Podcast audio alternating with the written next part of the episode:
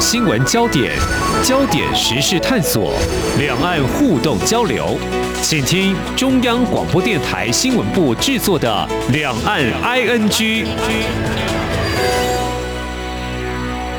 各位听众，你好，我是黄丽杰。今天是二零二一年五月十号，星期一，欢迎收听每周一到周五播出的《两岸安居》节目，三十分钟为您掌握两岸焦点新闻时事。先来关心今天有哪些重点新闻。焦点扫描。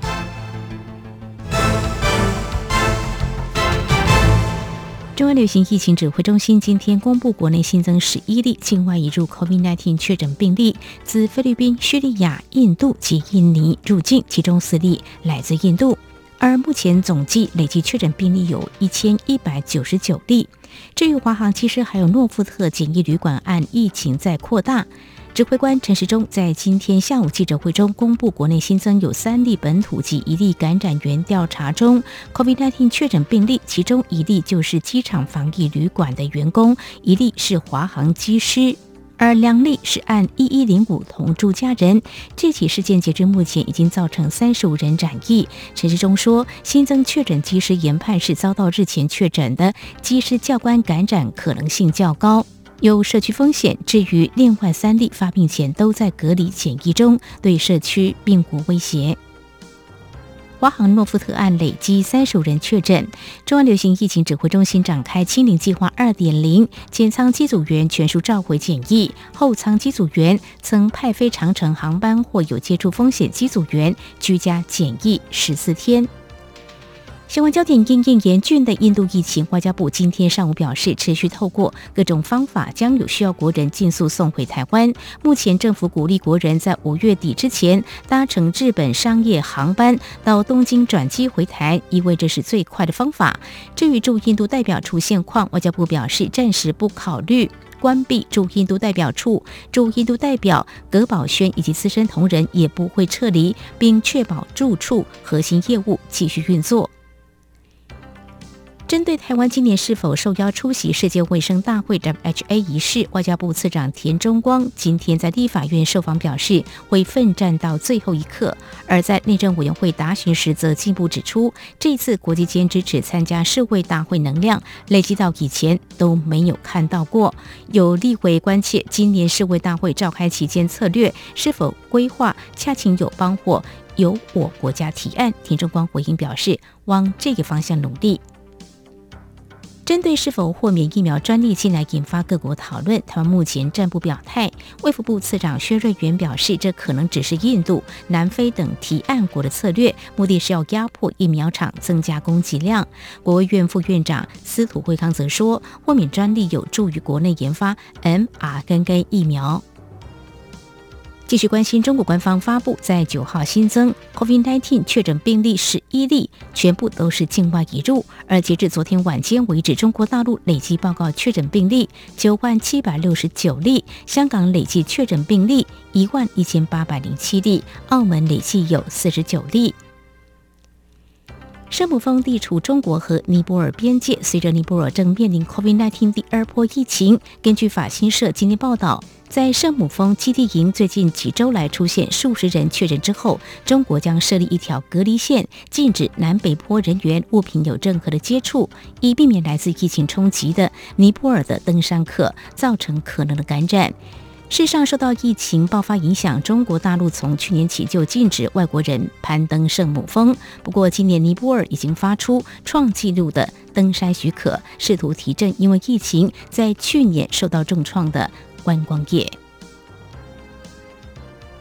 陆军退役中校蓝燕义涉嫌共谍案，一审依国家情报工作法等判刑两年及三个月，都缓刑五年；二审撤销缓刑，改判两年及三个月。最高法院今天驳回上诉，全案定验。判决指出。蓝燕义是在一九八二年自国防管理学院毕业之后，陆续任职于陆军国防部、军校等多个单位。一九九六年七月间，以陆军中校官阶退伍。判决表示，蓝燕翼从二零零四年起陆续往来中国广东省东莞市、深圳市、上海市、福建省福州市、广西壮族自治区南宁市等地工作，担任在地台商公司业务人员，并遭中国国安人员吸收刺探军情。国防部将废止各军团防卫指挥部的衔称，仅保留作战区编制，以强化联合作战能力。国防部长邱国正今天表示，国军编组改制之后，一定会有配套措施。待改制之后，作战区指挥官就如同连参小总长，国军会努力让各军种密切配合。中国海洋伏季休渔期，各种渔船纷纷越界。澎湖海巡队昨天在查扣一艘无船名的渔船，船上有渔获二十公斤，人船一并押返留置查处。而在十天内，已经查获四艘越界船只。以上就是今天的两岸焦点新闻。稍后焦点探索，我们来持续关心两岸的疫情。过去这一年来，两岸对抗 COVID-19 疫情相对其他国家是受控的。不过，福建在日前宣布要放宽，包括金马小三通及台湾民众入境检疫隔离做法。但是为何在八号撤销并且暂缓呢？如何看政策急转弯？另外，欧美国家陆续推疫苗护照，两岸能不能够参照一例人员往来？我们在稍后访问台湾大学公卫学院流行病学与预防医学研究所教授陈秀熙说明探讨。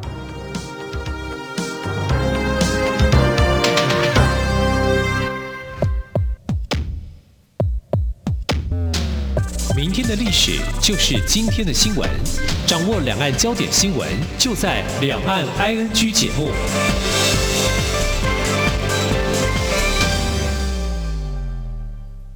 我是李炳云医师。全球 COVID-19 疫情尚未缓解，接种 COVID-19 疫苗可以产生保护力，减少感染、严重疾病跟死亡的发生。优先提供最高感染风险的人员接种 COVID-19 疫苗，将有助于疫情的控制。当群体中大多数的人都接种了疫苗，将可以大幅降低 COVID-19 的传播，让大家受到保护。想了解更多 COVID-19 疫苗资讯，请至疾管署全球资讯网查询。有政府，请安心。资讯由疾管署提供。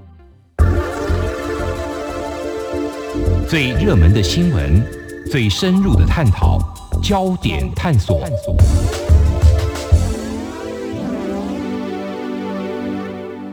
这里是中央广播电台，听众朋友现在所收听的节目是《两岸居》。一年来，两岸 COVID-19 疫情虽然时有反弹，不过以官方数据来看，都应该是受控的。台湾和中国大陆目前分别大约有一千。一百多例，还有九万多例确诊病例。那么，在展开施打疫苗之际，疫苗相互认证还没有进展的进一步消息。不过，福建是在日前宣布要放宽台湾民众入境检疫，但是又在八号的时候撤销了这一项放宽的措施。如果说先放宽金马小三通，怎么样做好防疫配套，避免这项做法形成防疫破口？另外，两岸防疫应该朝哪些方向共同努力，才能够应应疫情变化，变？与两岸人员往来呢，在我们今天特别邀请台湾大学公卫学院教授陈秀熙来说明探讨，非常欢迎陈教授，你好。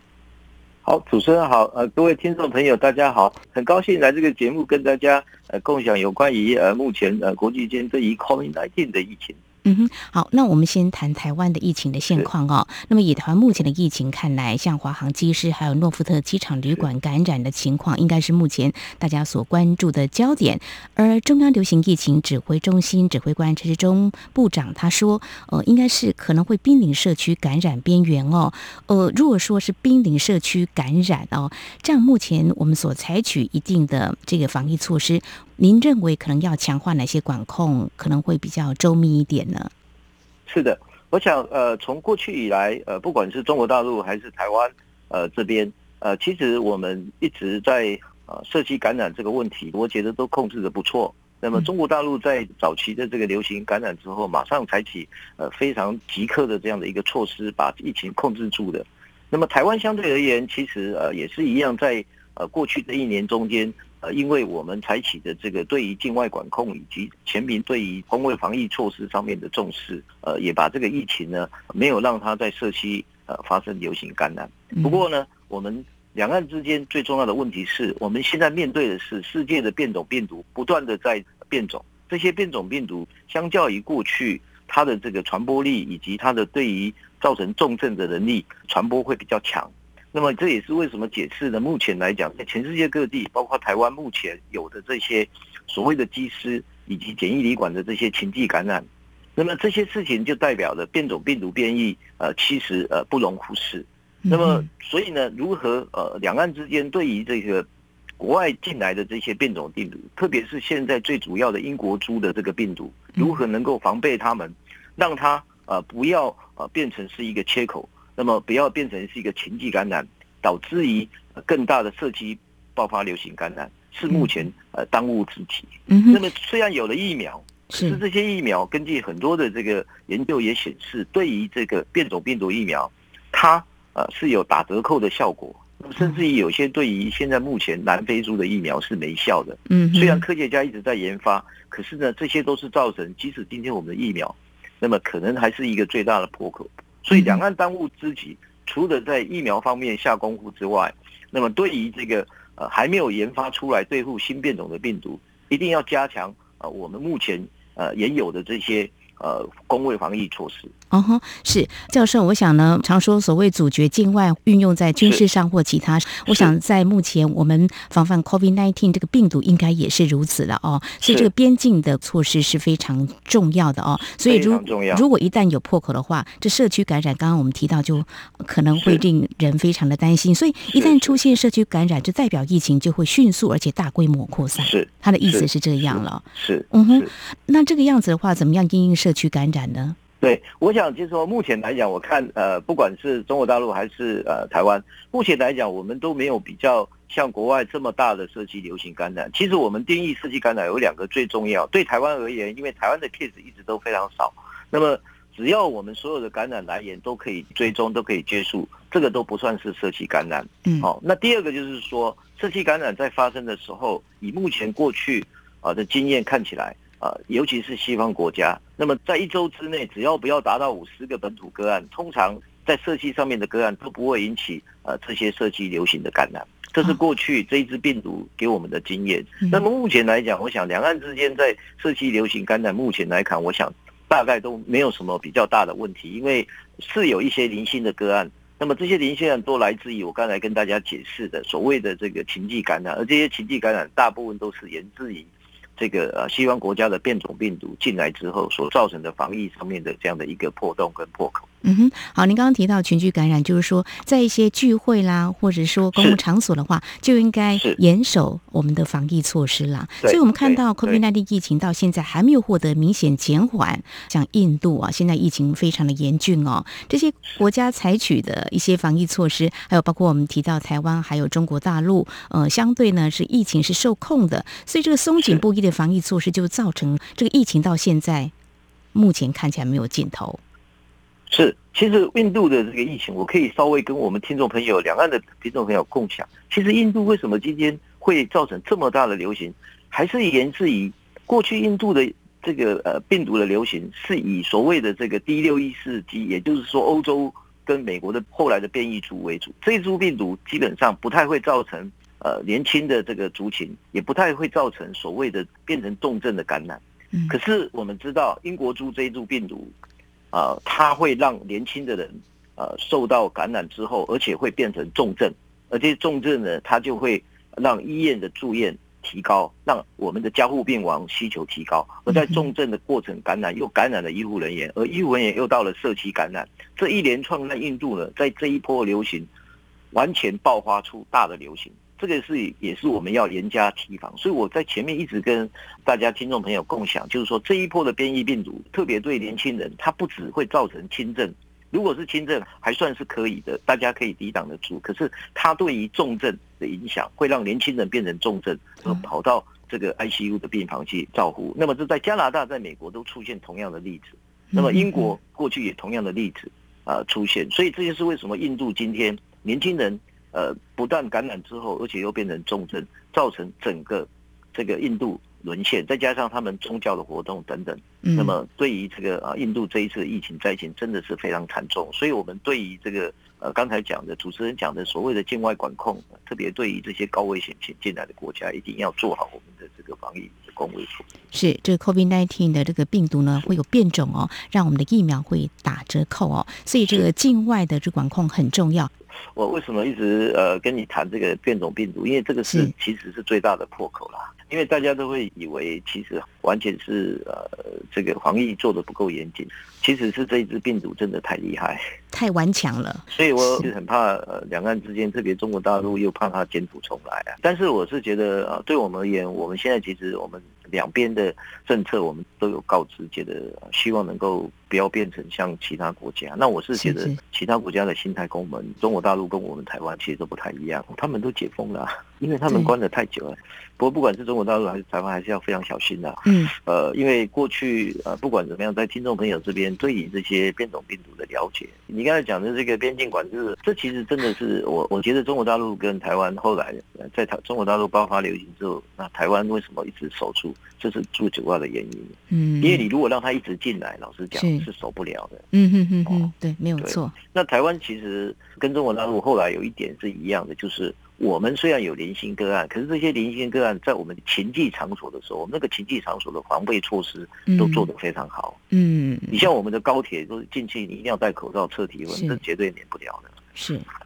一定要落实了哈。觉得在两岸之间非常相似啊，所以我是觉得我们应该在两岸之间找出异中求同啦，这个是目前呃防疫最重要的。好，这是在我们的节目前半阶段，我们首先针对当前在台湾目前的防疫的情况，还有中国大陆的这个疫情的情况，那么大致上是受控的。不过呢，在国外有一些国家，包括印度、美国，当然是它现在因为施打疫苗的关系是有减缓许多，但是很多国家还没有施打疫苗。我想防疫呢，还是呢啊、拉警报的哦。这是在节目前半阶段，非常谢谢我们台湾大学公卫学院教授陈秀熙为我们解析。那么稍后节目后半阶段，我们再来针对有关两岸的防疫，刚才也触及到这方面是相关的一些焦点跟现况，就是是两岸小三通在日前似乎是有谱了哦，但是呢，目前中国大陆又急踩刹车。不过，如果说真的两岸小三通，中国大陆的说法，如果是可以试点的话，或是开始慢慢的来做一些放宽，但是有哪些防疫措施，就专业的防疫的这个观点来看，有哪些必须要做好应应的呢？我们稍后再请我们陈教授为我们做进一步的观察解析。是。今天的新闻就是明天的历史，探索两岸间的焦点时事，尽在《两岸 ING》节目。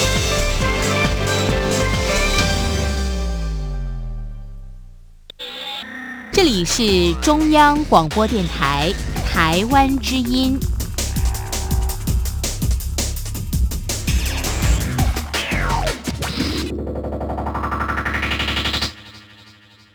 这里是中央广播电台，听众朋友继续收听的节目是《两岸 ING》。我们节目持续访问台湾大学公卫学院教授陈秀熙，继续要请教教授。我们接下来就要关注有关中国大陆在日前宣布，原本要从今天开始，福建放宽商务交流，还有台湾民众入境只需要集中隔离两天，之后十九天在住宿地或工作单位封闭往返的所谓的闭环管理。另外，我们住在金门跟马祖台湾民众居住满二十八天，就可以凭这个检疫证明免除入境的隔离哦。这项做法。其实真的是一定程度显示，中国大陆应该是觉得台湾的防疫做法是不错的，而且我们的疫情应该是受控的。不过就在八号的时候，中国大陆又撤销了这一项的规定哦。不管怎么样呢，嗯，我想先谈，就是说，如果这个小三通我们先行的话，有可能在疫情在舒缓缓解的时候，那我们台湾还要做好哪些配套呢？因为刚刚提到变种病毒似乎是一个我们不可忽视的重要的传播可能的原因。其实大陆关闭的这个小三通这个东西是暂时的，其实他这样解释是对的，因为他现在这个国外疫情高涨啊，如果你嗯开放之后，你很难去管制这些曾经去过国外的人，是是，所以他这个政策，我倒不认为完全都是政治考量啦。哎嗯嗯嗯，所以有因应整个这个国际的这个疫情的一个情况做弹性调整。时间是大家通常都会把政治考量放在第一个。其实我不觉得所有的事情都是这样。疫情一刚开始的时候，我就跟马祖的县长其实已经呃跟他讲，小三通是我们守住疫情最重要的。所以，呃，对于小三通如果开放，我想就是说，大家特别要注意的就是，对于如果有其他呃国外的旅客，第一个。哎，因为有些旅客来讲，还是会经由小三通来出入。那么，因为现在国外的疫情非常的绷紧，不像两岸之间，我们的这个疫情没有像呃国外的这个疫情，特别是印度嗯的疫情那么刺激。所以，我觉得对于小三通这个事情，如果一旦开放，呃，对于曾经到过国外的这些旅客，一定要加强戒备。我想，对于这个呃小三通，呃，在未来，我觉得是因应。呃，国际间的情势，在未来这个国际间，大家在呃不同国界、不同边境之间的开放，促进金融、经贸等等的活动，一定是会慢慢逐渐开放的。那么呃，在这个过程中间，呃，我相信就是说，呃，有两件事情非常重要哈。一件事情就是说，如果在疫苗呃没有完全呃可以提供证明之前，呃，那么进来呃在小三通这些未来如果呃开放之后。对于这些所谓的这个居家检疫以及这个隔离啊这些措施，还有这些所谓的工位防疫，包括戴口罩等等，这个一定要呃严格的这样的去执行。那么第二个就是说啊，对于将来如果呃开通之后，因为不管是从中国大陆呃过来的，或者是台湾到中国大陆的，都有可能呃是由国外的这些朋友也好，或者是曾经到过国外的人，那么去。啊，旅游之后，或者是说商务之后回来，那么这些人刚才我前面那一段提到，对于变种病毒感染，那么特别的顽固，所以这些人一定要在我们做所谓的这个呃疫情调查追踪的时候，啊多下点功夫，哦让他可以啊得到这个呃严格的这样的一个居家检疫措施的呃公卫防疫措施，阻断这个呃情迹感染跟社区的这样的一个流行啊。嗯哼，这个我想这两点啊是我。呃，希望大家在未来可以呃注意的事项。当然，如果疫苗今天呃已经可以拿来呃做施打，那么疫苗有疫苗护照，所谓的国际间国际旅游的黄卡，那么我想对于这个呃小三通之后的开放，那么会更加的方便，那么大家也会更加的放心。不过这是疫苗，现在目前我想全世界对疫苗的生产跟供应也是一个呃非常大的挑战。是我们知道这个小三通在去年二月关闭，目前呃在我们台湾还在评估要不要复航，但是中国大陆目前又喊了刹车哦。我们知道福建目前是有五百多例，这是我们也补充让听众朋友知道啊。当时中国大陆为什么会宣布福建跟金马小三通啊可以放宽这个防疫措施？不过陈竹教授你所提到的，其实还是有这个风险啊，我们必须要超前部署去啊有这个认知跟做法，疫苗互认。所以谈到这个接种疫苗其实一直被视为对抗 COVID-19 病毒最佳的利器了哦。当然，台湾还有中国大陆，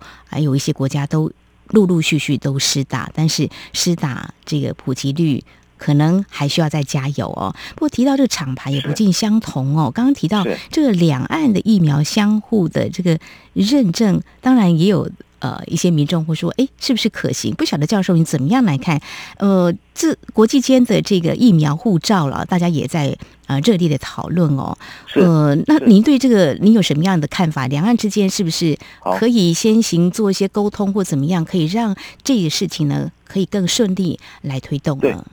我觉得为了让两岸之间的交流呃能够恢复到过去的这样的一个状况啊，不管在经贸，在所谓的这个学术以及相关的这些交流。的促进上面，疫苗护照是呃最可行的办法。那么呃，也是我们过去在国际间常常讲的叫黄卡。那么这也是今天我觉得全世界国家呃都一定会去慢慢呃，不管是欧洲、美洲国家都会采取的一个做法。那么台湾呢，我想就是说跟中国大陆这两方面，如果能够呃尝试的先用疫苗护照啊来当做大家通行的一个很好的证明，那么可以减缓在。这个所谓的防疫能力上面，以及呃防疫追踪上面、疫情调查，以及这个呃政府方面所花的这些人力跟他的这个呃资源，好，那个这个对呃双方大家来讲，两岸之间呢都有非常重要的这个利益。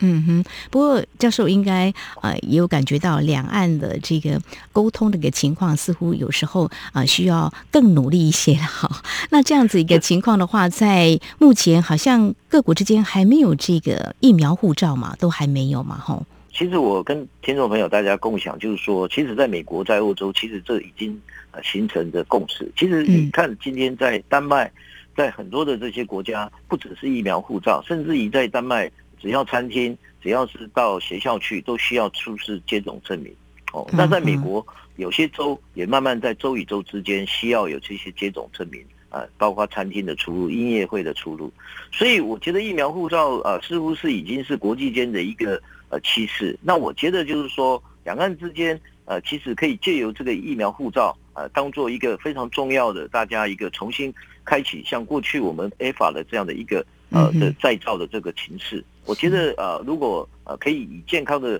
方式来推动这些两岸之间大家互相的交流，啊，也是一个非常好的一个。呃的这样的一个媒介，那么我觉得呃呃站在全世界这个防疫的立场上面，我觉得我们应该呃携手同心啊一起去做这件事情。好，非常谢谢教授您的建议，就是说一些国家事实上已经有疫苗的护照了啊。那台湾还有中国大陆应该可以来做这样的思考。最后呢，我们也想请教授来告诉我们哦，其实台湾在工卫这方面的教育，还有一些做法都落实的非常的彻底。其实，在十七年前 SARS 的时候，台湾也是受到冲击哦。呃，那个时候从紧张的一个情况，到现在我们汲取的一些经验。这一次我们啊防着 COVID-19 的时候，可以说是整个啊，不管是在中央和地方这个防疫呢，大家都落实很彻底，而且行政效率非常的高。呃，不晓得就是说从台湾过去经验，或者是说您看到一些其他国家或地区以往的防疫做法，面对这次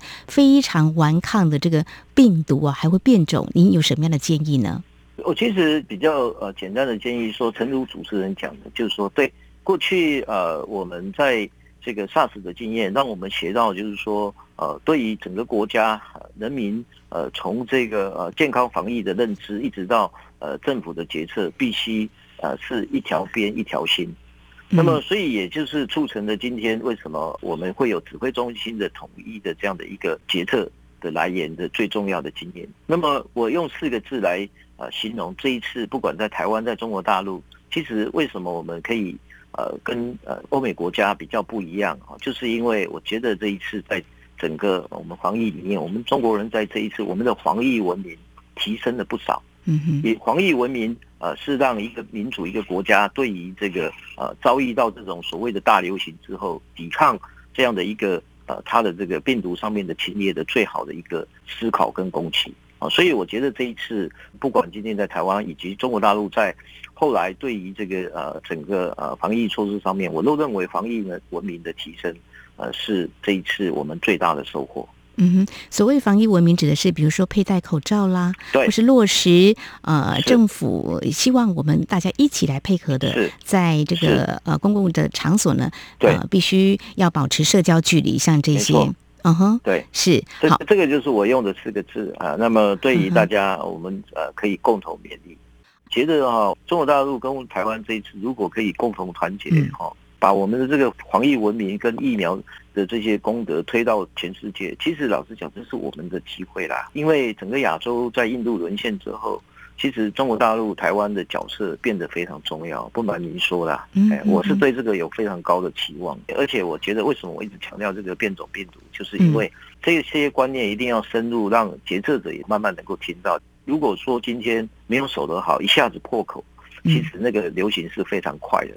好，我想呢，两岸 COVID-19 疫情是呃相对其他国家是受到控制的哦。在日前呢，福建放宽台湾民众前往当地的隔离措施，这是所谓的小三通可能会复航。不过呢，在八号的时候，中国大陆方面呢又撤销了这项放宽措施。但是我们来思考，如果真的从这样个金马小三通可以复航的话，我们应该要做好什么样的防疫措施？那另外，未来针对两岸可以共同推动哪些工作，来有利？于两岸人员的往来，在今天我非常感谢台湾大学工卫学院教授陈秀熙提供你的观点还有建议，非常谢谢教授，谢谢您。谢谢丽杰，谢谢两岸第一的听众朋友，谢谢。